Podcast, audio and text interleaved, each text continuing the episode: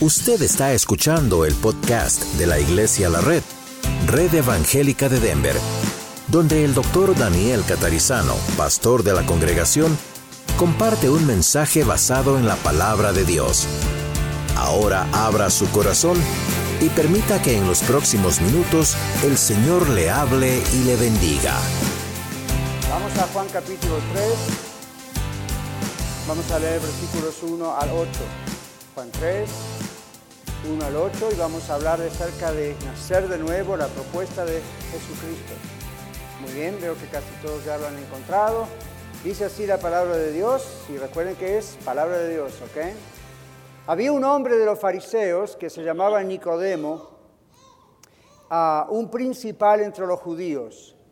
Este vino a Jesús de noche y le dijo, Rabí, sabemos que has venido de Dios como maestro, porque nadie puede hacer estas señales que tú haces si no está Dios con él. En griego aquí dice estas constantes señales o estos constantes milagros, que era lo que ellos usaban para probar que una persona había venido realmente de Dios.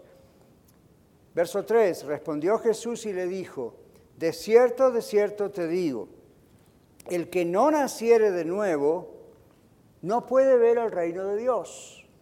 Otra forma de decir es no puede ser salvo. Nicodemo le dijo, ¿cómo puede un hombre nacer siendo viejo? ¿Puede acaso entrar por segunda vez en el vientre de su madre y nacer? Respondió Jesús, de cierto, de cierto te digo. Otra forma de decir, préstame mucha atención a lo que te voy a decir.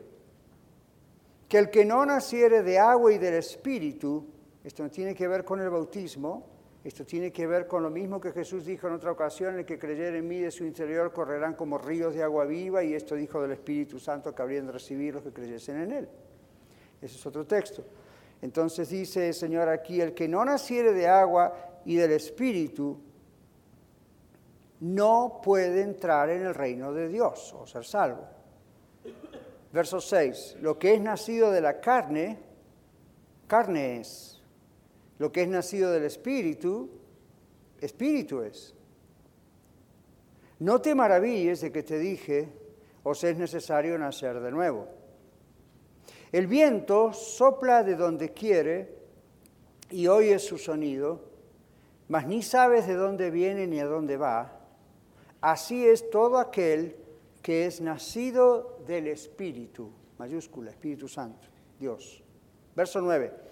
Respondió Nicodemo y le dijo, ¿cómo puede hacerse esto? Y ahí nos detenemos hoy. Porque el Señor continúa explicándole lo que usted y yo conocemos en Juan 3:16.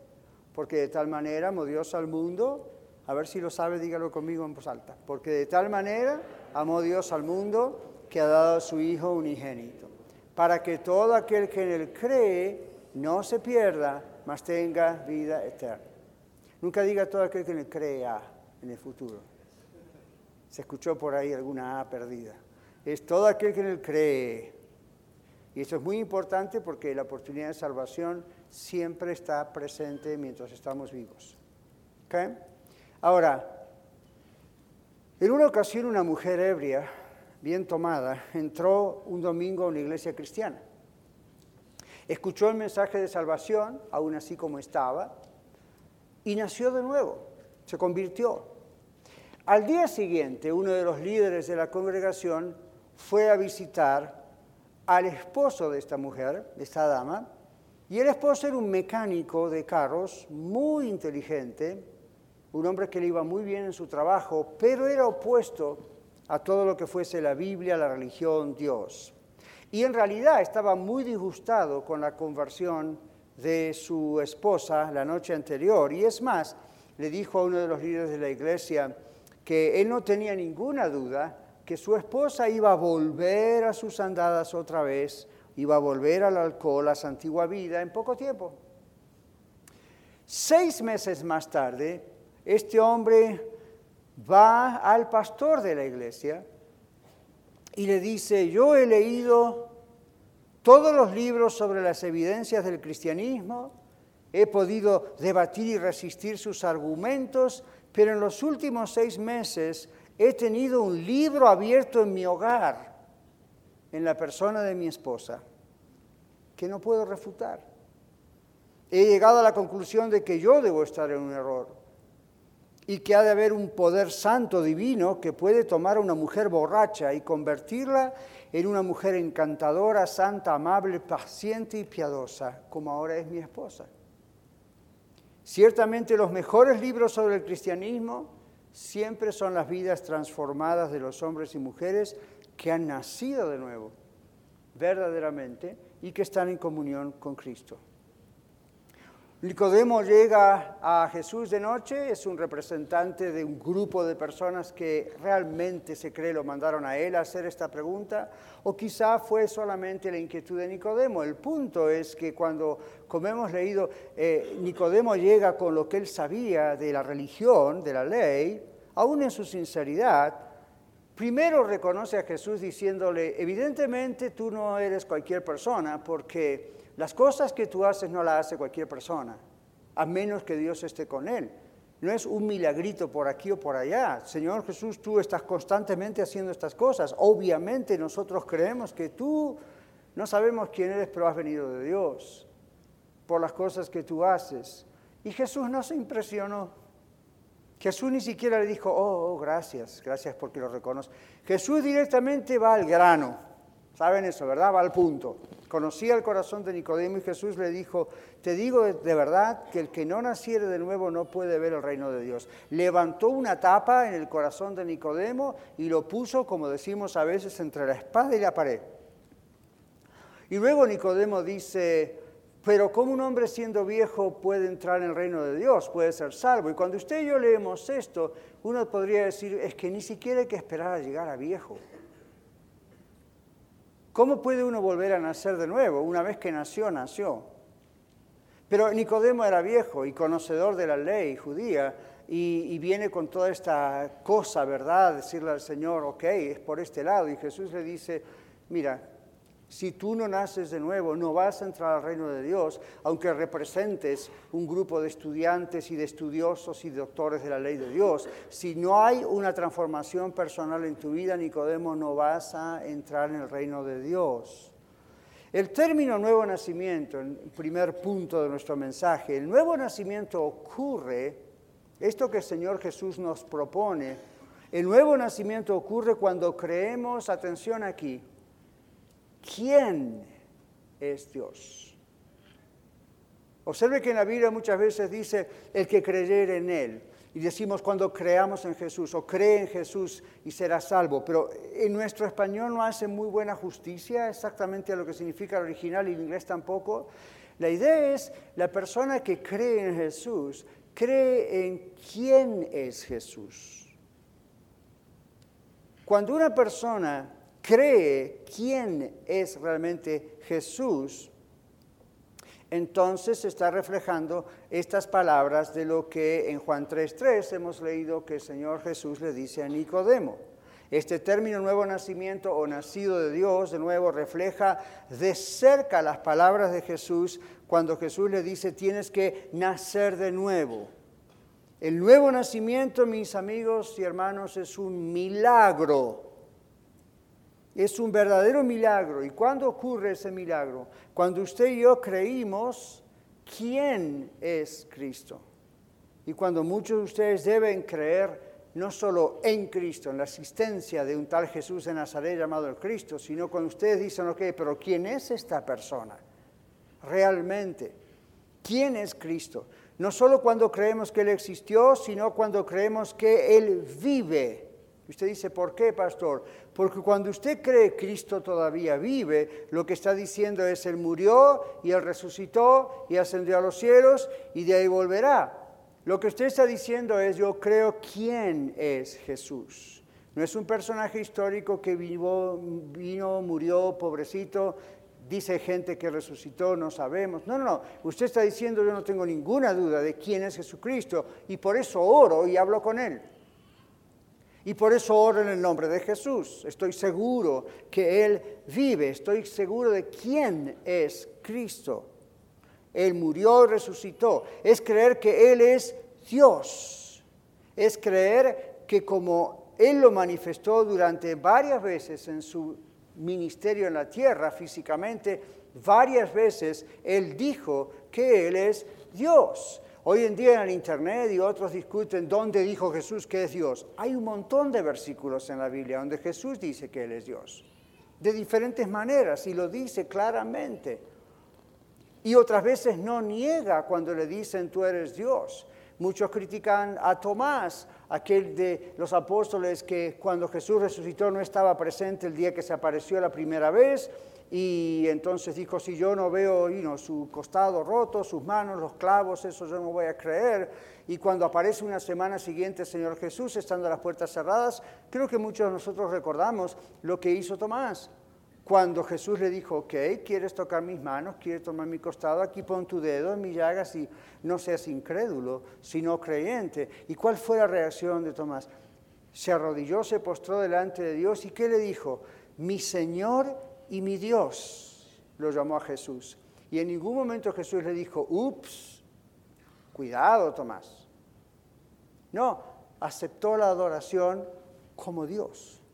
Y vez tras vez tras vez el Señor Jesús dice, o sea que para ser salvo, para nacer de nuevo, uno tiene que conocer quién es Dios y creer quién es Dios quién es Él en su naturaleza, qué función tiene, qué hace, qué vino a hacer, qué está haciendo hoy. Cuando creemos quién es Cristo y lo aceptamos como nuestro Salvador, la Biblia dice, se produce el milagro de nacer de nuevo. No se produce el milagro de cambiar de religión. Antes era budista, católico, maometano o quién sabe qué, y ahora soy cristiano. Eso es una consecuencia terrenal, eso pasa, bueno, es un cambio, un switch, pero eso no es el punto. El punto es cuando realmente usted reconoce quién es Cristo y le entrega su vida, se produce un nuevo nacimiento. Entonces, la Biblia dice en 1 Juan 5.1, ahora sí la carta de Juan hacia el final de la Biblia, hay tres, primera, segunda y tercera.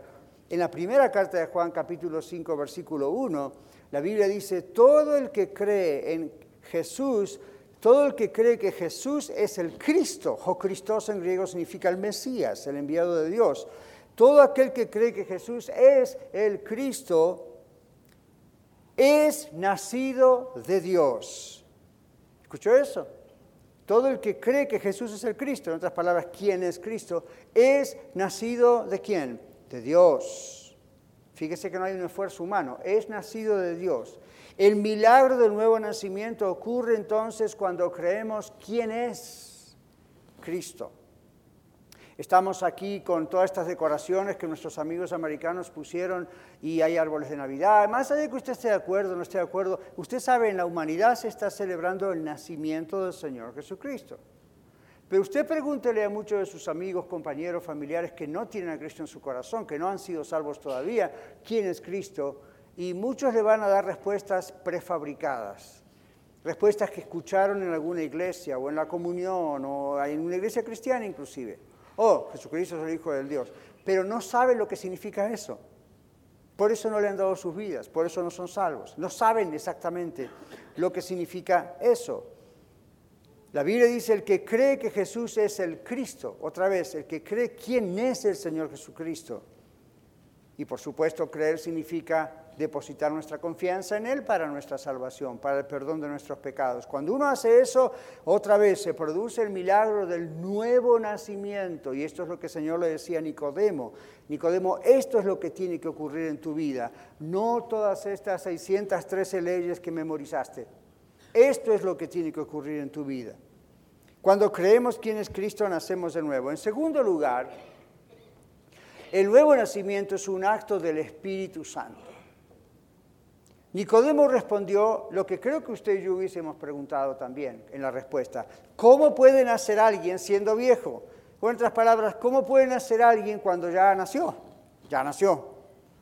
Y mucho menos siendo viejo. ¿Puede acaso volver otra vez al vientre de su madre y nacer? La pregunta es ridícula, pero es una pregunta válida. No, por supuesto que no puede. La pregunta es retórica. La respuesta es no puede.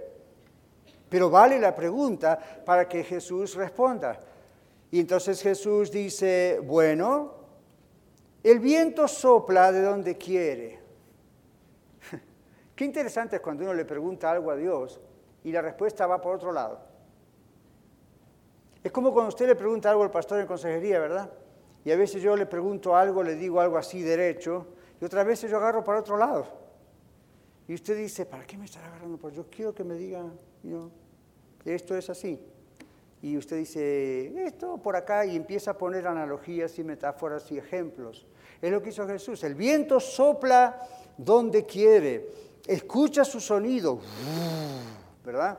Pero no sabes de dónde viene ni a dónde va. Así sucede con todos los que nacen del Espíritu. Atención ustedes meteorólogos que hoy dicen con los satélites sabemos de dónde viene y dónde va. Eso no es lo que está diciendo Jesús. En la antigüedad también sabían de dónde viene y dónde va. La idea no es esa, la idea es más profunda. El viento sopla donde quiere, dice Jesús a Nicodemo. Tú escuchas el sonido del viento, pero no sabes no sabes de dónde viene, de dónde va. Así sucede con todos los que nacen del Espíritu, del Espíritu Santo. Ahora la pregunta es, ¿por qué habló el Señor Jesús sobre el viento en relación a nacer de nuevo cuando Nicodemo le estaba preguntando si como viejo puede volver al vientre de su madre y nacer? La palabra griega para viento, muchos saben de ustedes que es neuma, y es la misma palabra que se usa para espíritu. ¿okay? Entonces aquí hay un juego de palabras con la idea de llegar a algo muy concreto. Cuando sopla el viento, usted y yo no podemos verlo, ¿verdad? Si alguno de ustedes vio el viento, consulte conmigo después del mensaje. Algo raro está pasando. Uno no ve el viento, uno ve lo que el viento hace. Entonces, no podemos ver el viento, pero ¿verdad que vemos dónde ha estado el viento? vemos las consecuencias del viento. Las hojas de los árboles se mueven, las plantas se doblan, sentimos que el viento toca nuestra cara, nuestro rostro, no lo vemos, pero nos está tocando. Sin embargo, nadie puede atrapar el viento, ¿verdad? Nadie puede embotellar el viento, nadie puede guardar el viento en una maleta. Cuando el viento sopla, cambia todo lo que toca, ¿verdad que sí? Así es el que nace del Espíritu Santo. El nacimiento espiritual es un acto de Dios, el Espíritu Santo, revelándonos quién es el Señor Jesús, que es lo que necesitamos creer para ser salvos.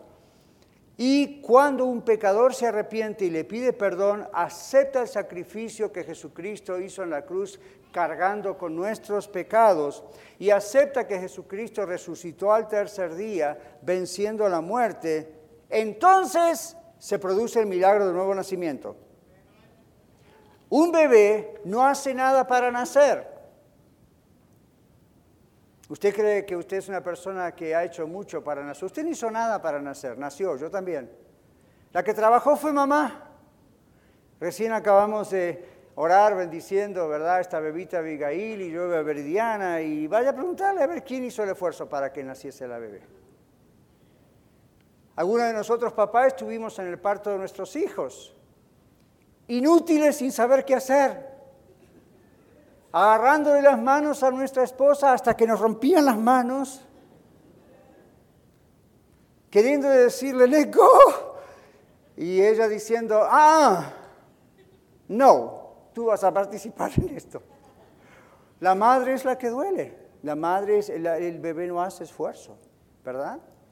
Bueno, en los viejos tiempos, en la época de Jesús, no había hospitales para que las mamás tuviesen bebés como lo tienen hoy.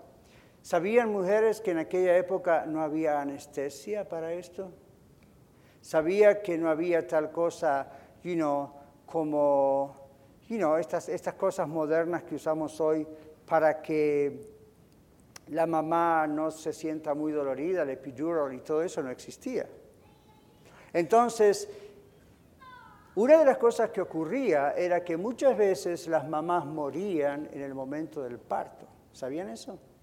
Muchas mujeres morían en el momento de dar a luz porque tenían complicaciones, era muy doloroso y la medicina no estaba avanzada como hoy para ayudarle, controlarlo, ver esto de antemano, darle epidural, darle... No había esto. Entonces muchas mamás morían. Presta atención a esto porque es súper interesante cómo habla Jesús aquí. En Juan capítulo 16, versículo 21, el Señor Jesús, hablando del nacer de nuevo, dice esto, la mujer cuando da a luz tiene angustia porque ha llegado qué? Su hora. ¿No les parece esto curioso? ¿Ha llegado su hora? Pero después que ha dado a luz un niño o una niña, ya no se acuerda del dolor por el gozo de que ha nacido un hombre en el mundo. Y usted dice, ok, fine, suena bonito. ¿Cuál es el deal aquí, pastor? Que en el libro de San Juan, cada vez que usted ve la palabra hora, la palabra hora significa muerte. ¿Escuchó eso? ¿Los de este lado también? En el libro de Juan, el Evangelio de San Juan, cada vez que usted lea la palabra hora, esa palabra está relacionada con la idea de la muerte. Y el Señor dice, la mujer cuando da a luz tiene angustia porque ha llegado su hora. Las mujeres sabían que esa podía ser la hora de ellas para dar a luz y morir. Pero si eso no ocurría, la mamá se salvaba. Después que ha dado luz un niño, no se acuerda del dolor por el gozo que ha nacido un hombre nuevo en el mundo o una mujer. Y en el libro de Juan, hora significa muerte. ¿Cuántos recuerdan que en el mismo libro de Juan, la primera cosa que hace el Señor Jesús, como públicamente, un, milagro público, fue en las bodas de Caná, ¿verdad? Viene María, ya Jesús es grande, y le dice, no tienen vino, es un problema grande en una boda en aquellos tiempos. Y recuerdan la expresión del Señor Jesús, mujer o dama o mem, ¿qué tienes conmigo? Aún no ha llegado mi ¿qué? hora. Y usted piensa, oh, oh, lo que Jesús le estaba diciendo es, María, todavía no es el momento de empezar a hacer milagros. No es lo que Jesús le dice. Jesús le está diciendo en otras palabras, María, todavía no ha llegado el momento de morir. Todavía no es el momento de la cruz. Todavía no es el momento de que yo tenga que hacer esto, esto y aquello todavía no es el momento de la cruz.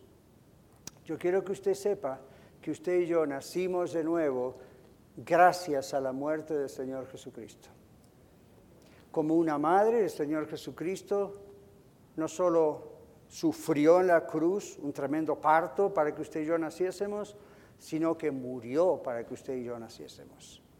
Y en otro texto el Señor antes de morir dice, y luego más adelante, mejor vamos a usar un texto del apóstol Pablo más adelante, donde dice, por el gozo puesto delante de él, hablando de Jesús, sufrió la cruz, menospreciando los insultos, el oprobio, y luego se sentó a la diestra de Dios.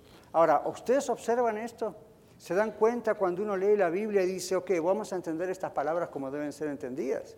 El mensaje aquí es muchísimo más grande. Esto significa nacer de nuevo. Jesús murió para parirlo a usted y a mí. Esa es la cuestión. Eso es lo que está ocurriendo aquí. A usted y a mí no nos costó realmente ningún sufrimiento, excepto aceptar esto. A Jesús le costó su propia vida.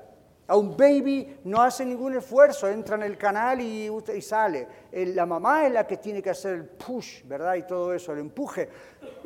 Imagínese esto, usted y yo ahí estamos preparados, usted está escuchando este mensaje y el Señor le está concibiendo, si usted recibe a Cristo, ahí va y sale y es nacido de nuevo. Tercer punto, así como el nuevo nacimiento del Espíritu Santo, ocurren cambios definitivos en la vida de una persona que realmente ha nacido de nuevo. El milagro del nuevo nacimiento produce cambios definitivos en usted y en mí, en todos los que nacimos de nuevo. Dios es invisible, ¿verdad? Como el viento. ¿Se acuerda el ejemplo del viento? Dios es invisible. Pero igual que el viento, cada vez que Dios se mueve en una vida, produce cambios.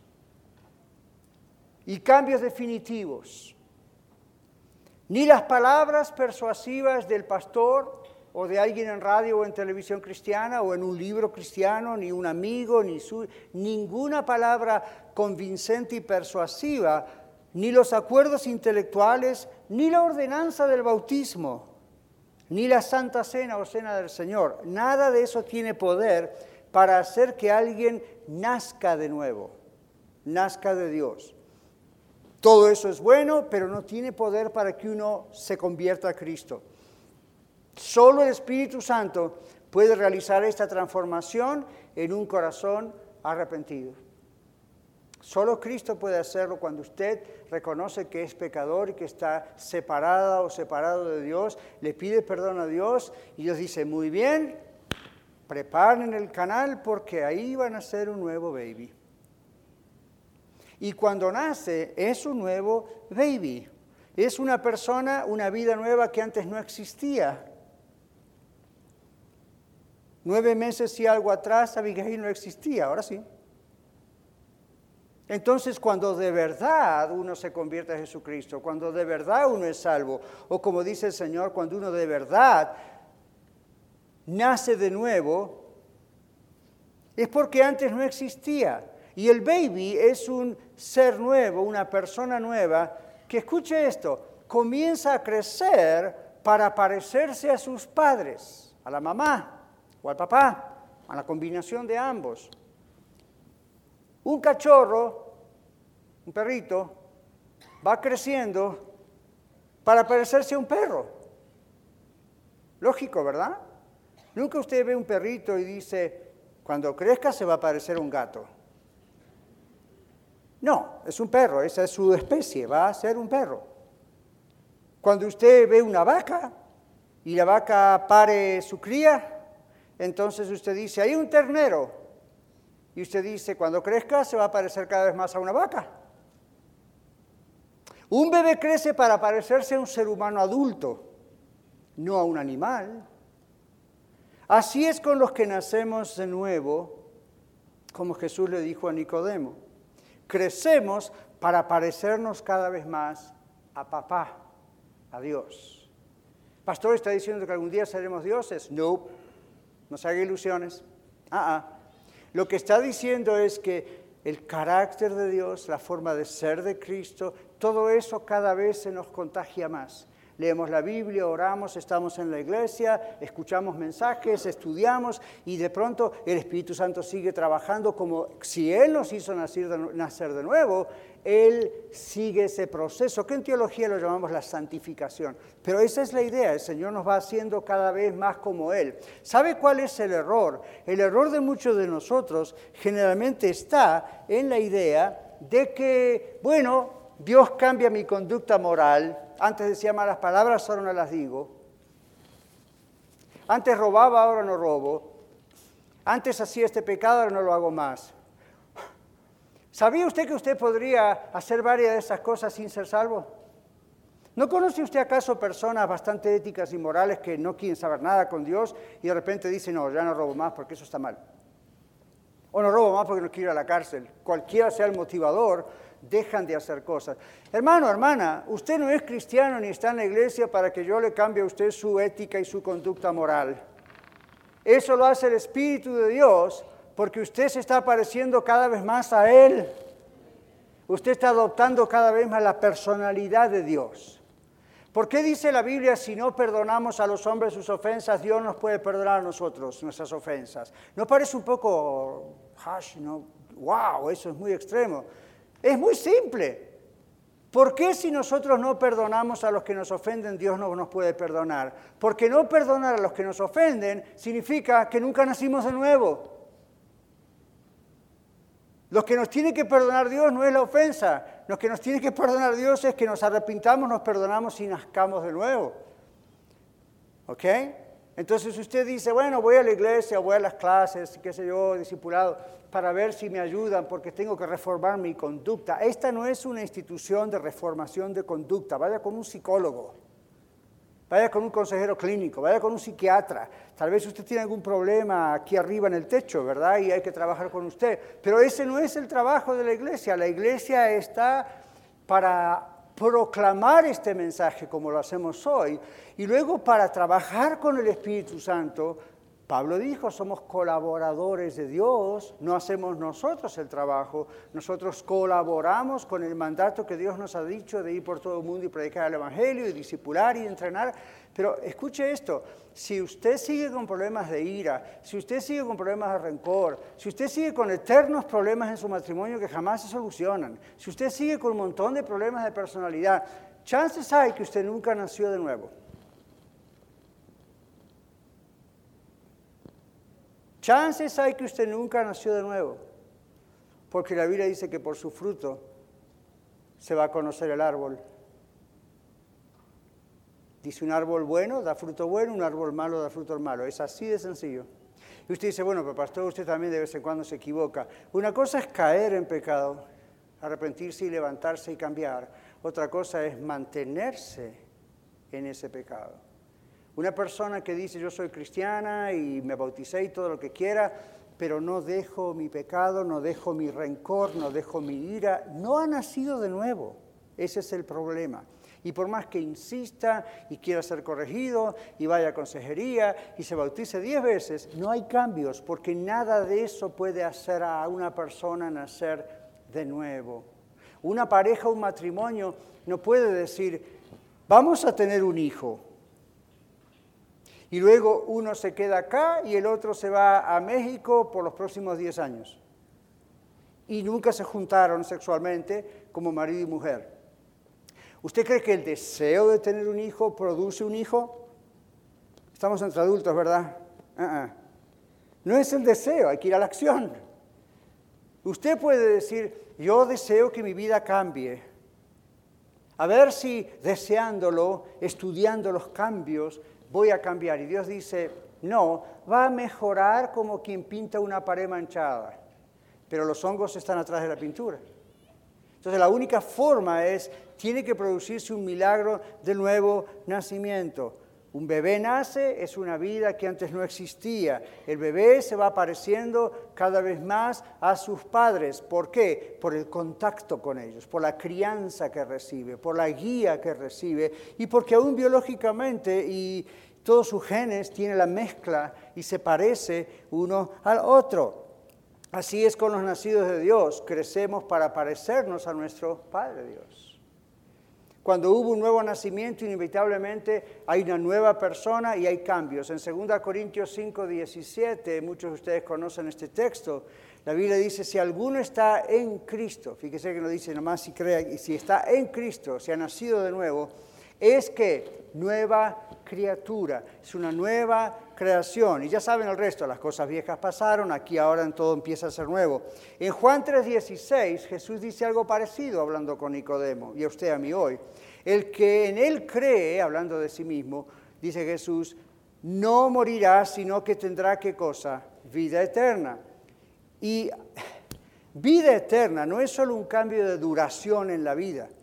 Usted y yo pensamos en vida eterna y pensamos, cuando Cristo venga a la tierra, si estoy vivo me va a recoger, me va a transformar, o si yo estoy muerto me va a resucitar, estaremos con el aire, gloria a Dios por segunda tesalonicenses.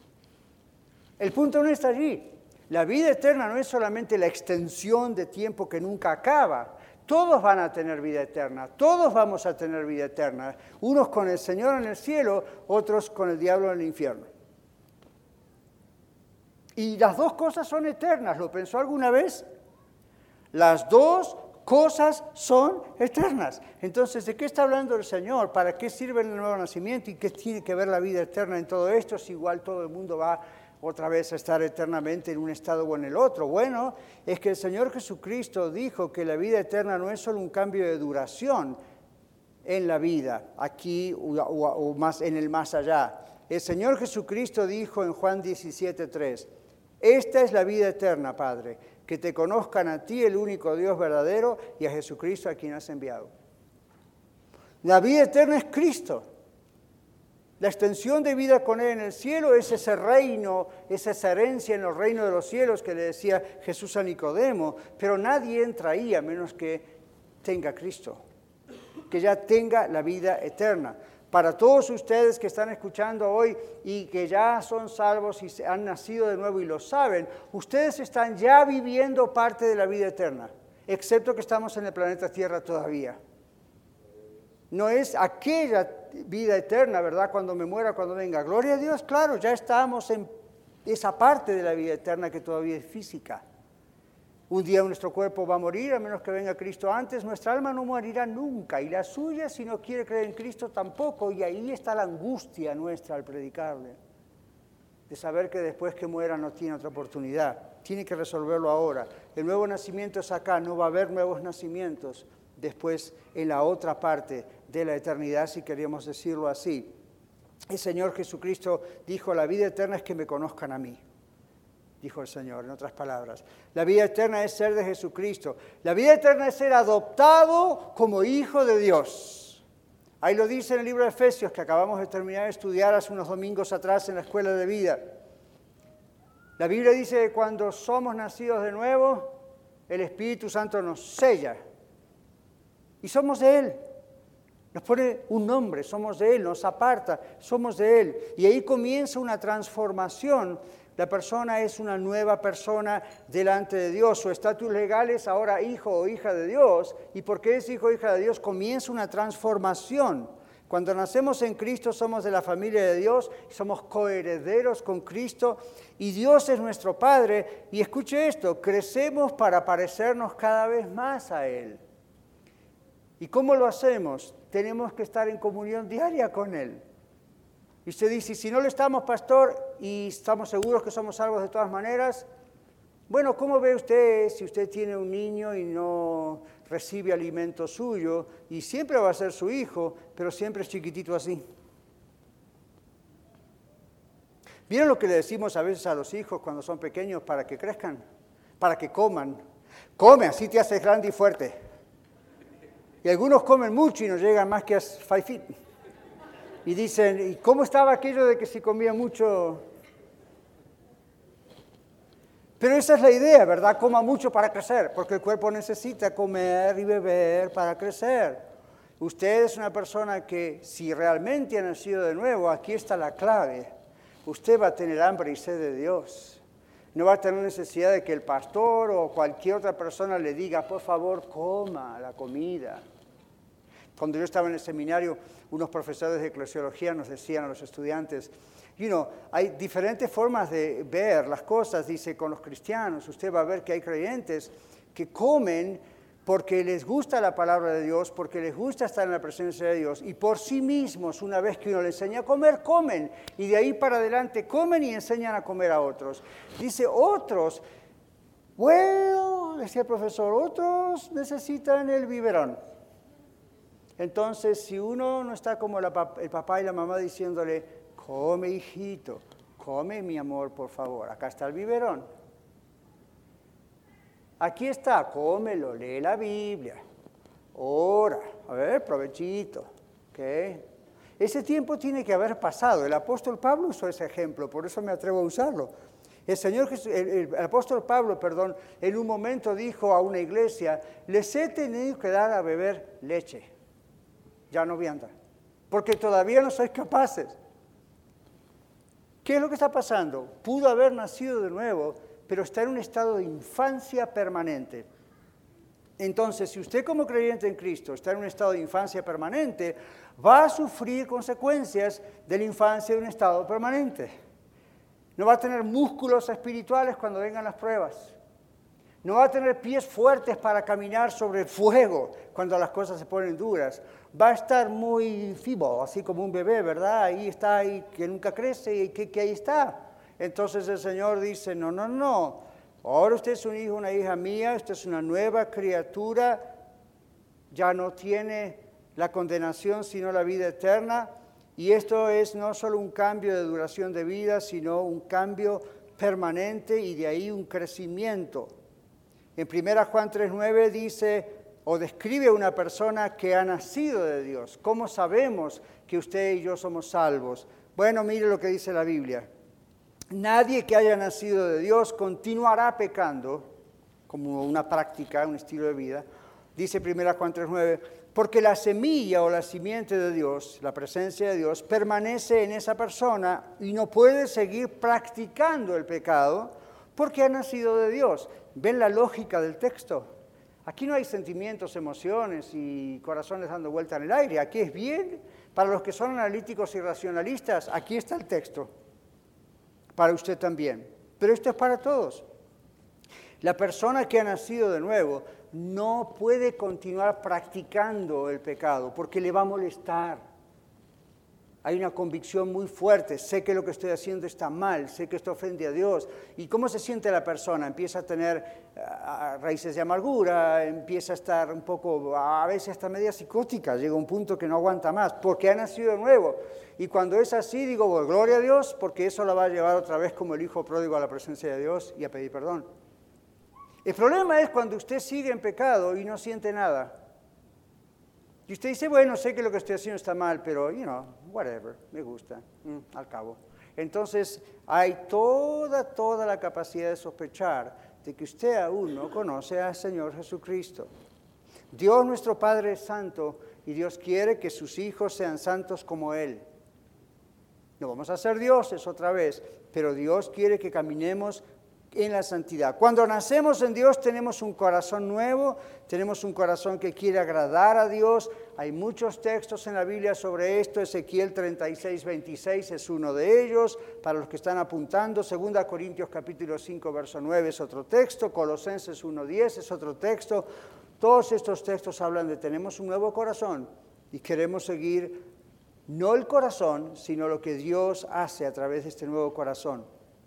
Ahora, estas cosas de las que vamos hablando y ya concluyendo, no se producen por buenas intenciones, mis hermanos y amigos. No se produce la salvación por buenas intenciones, ni se produce por grandes esfuerzos humanos. Nuestro corazón nuevo permite que Dios cambie nuestras vidas, nuestras metas, nuestra voluntad para conformarla a la voluntad de Él. ¿Por qué permite eso? Porque es el corazón que Él puso. Hay un texto en la Biblia que dice, les voy a quitar el corazón de piedra, ¿recuerda ese texto? Y les voy a poner un corazón de carne. Es una expresión para decir, yo les voy a dar un corazón sensible a mi voz, sensible a los cambios. A medida que un bebé, a medida que un bebé crece, se parece a los padres a quienes nació, decíamos recién. Nosotros también crecemos para ser más como nuestro Padre Celestial, siempre y cuando realmente hayamos nacido de nuevo. Conclusión, nuestra nueva naturaleza, este baby nuevo que somos, tiene reacciones, actitudes, decisiones, tendencias diferentes a lo que era nuestra vieja naturaleza. Yo le pregunto, Dios le pregunta a través de mi voz, ¿usted ha notado esos cambios en su vida? ¿O fue un tiempo cuando hizo una decisión, se bautizó, empezó a ir a una iglesia? ¿Usted ha notado que pasan los años y usted va en progreso, usted va, el Señor le va cambiando más esas tendencias que no se ven acá en la iglesia, pero sí en su casa. Esas tendencias que sus hijos muchas veces ven y por eso no se entregan a Cristo porque dicen esto es bla, bla, bla, mamá es una forma o papá es una forma en casa y diferente de la iglesia. Y ven, si ven esto ellos no se van a convertir. Entonces, si hay un verdadero nacimiento, aunque uno tropiece y trabaje y luche, si hay un verdadero nacimiento, hay una verdadera transformación de la vida. Uno no juega con el pecado, lo odia como Dios odia el pecado.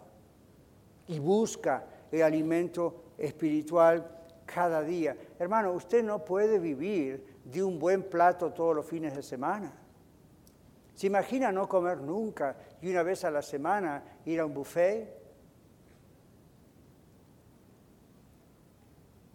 Su estómago va a estar tan cerrado que por más que usted vea todas esas delicias frente a usted, va a decir, ¿por qué estoy en el buffet y no tengo hambre? Como decimos vulgarmente, su estómago está cerrado, está, está pequeño. Y usted dice, aquí es más barato y mire todo lo que me ofrecen. Y no lo puedo comer. ¿Por qué? Su estómago no está acostumbrado a digerir. Pero cuando su estómago está acostumbrado a digerir, usted come, come bien, le hace bien, es nutrición, nuestra nueva naturaleza en Cristo tiene cambios y uno de esos cambios es tenemos hambre de Dios, tenemos sed de Dios, queremos estar en la presencia de Dios, no solo en la eternidad, aquí, ¿ven? Y Dios va haciendo transformación. Entonces yo les podría contar cómo era Daniel antes y cómo es Daniel ahora y cómo viene siendo desde hace 40 años.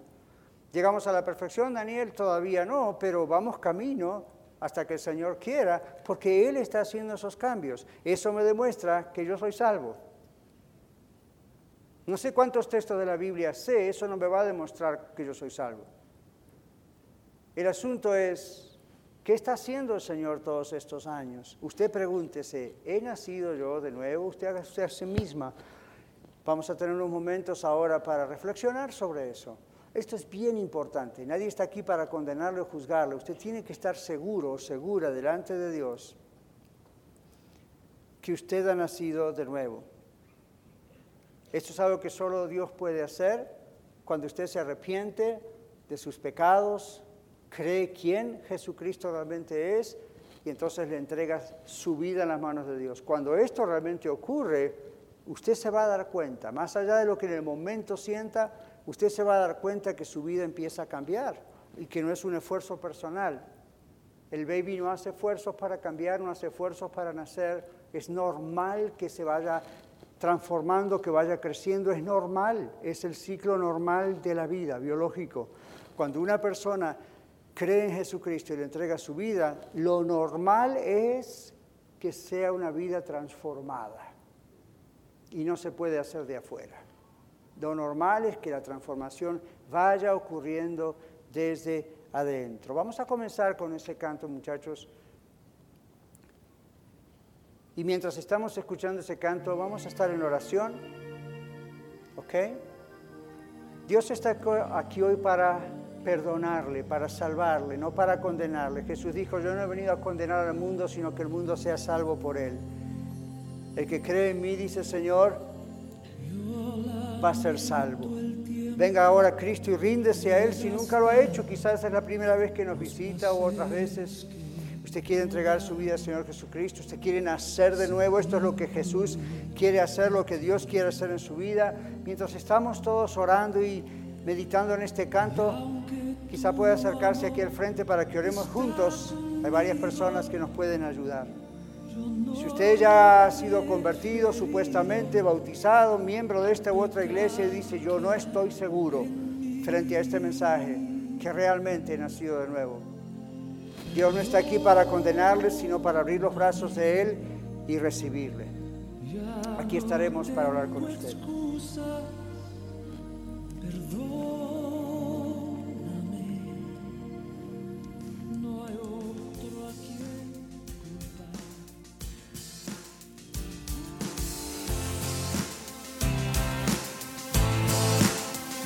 Muchas gracias por escuchar el mensaje de hoy.